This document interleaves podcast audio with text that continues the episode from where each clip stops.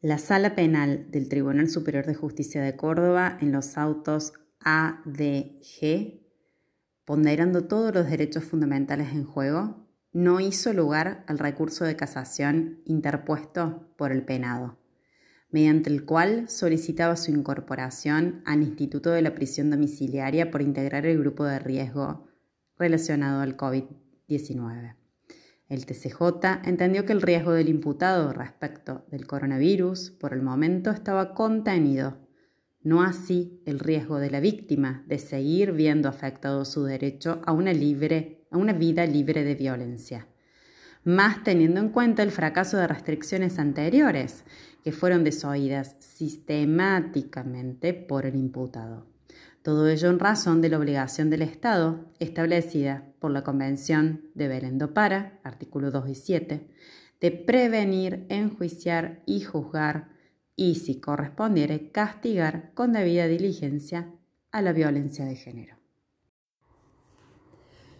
La Sala Penal del Tribunal Superior de Justicia en autos CCJ PSA, amenazas reiteradas, recurso de casación,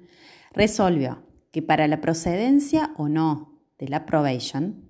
en causas de violencia familiar, se debe tener en cuenta que la violencia familiar se presenta como un caso sospechoso de violencia de género y debe ser investigado en lo atinente al contexto para descartarla o confirmarla, porque los estados que han suscrito la Convención CEDAW y Belén do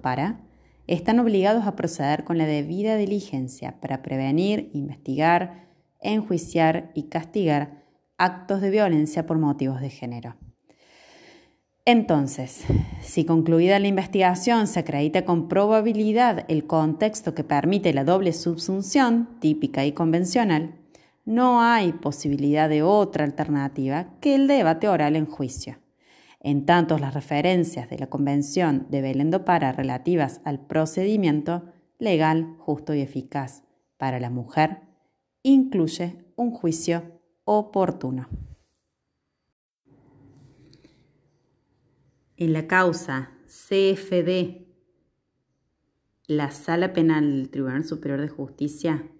confirmó la condena al imputado de múltiples abusos sexuales que fueron cometidos sin mediar tocamiento corporal con sus víctimas. El abusador se valía de sus conocimientos en tecnología, TIC, y la utilización de redes sociales. El actor del imputado evidenció una clara posición de dominio frente a sus víctimas mujeres, a partir de una relación asimétrica que demostró una patente situación de desigualdad.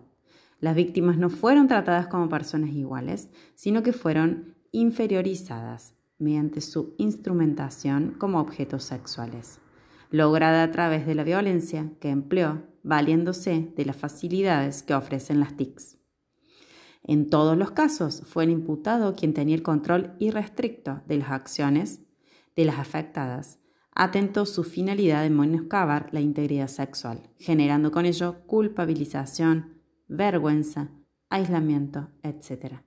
Supuso un claro contexto de violencia de género.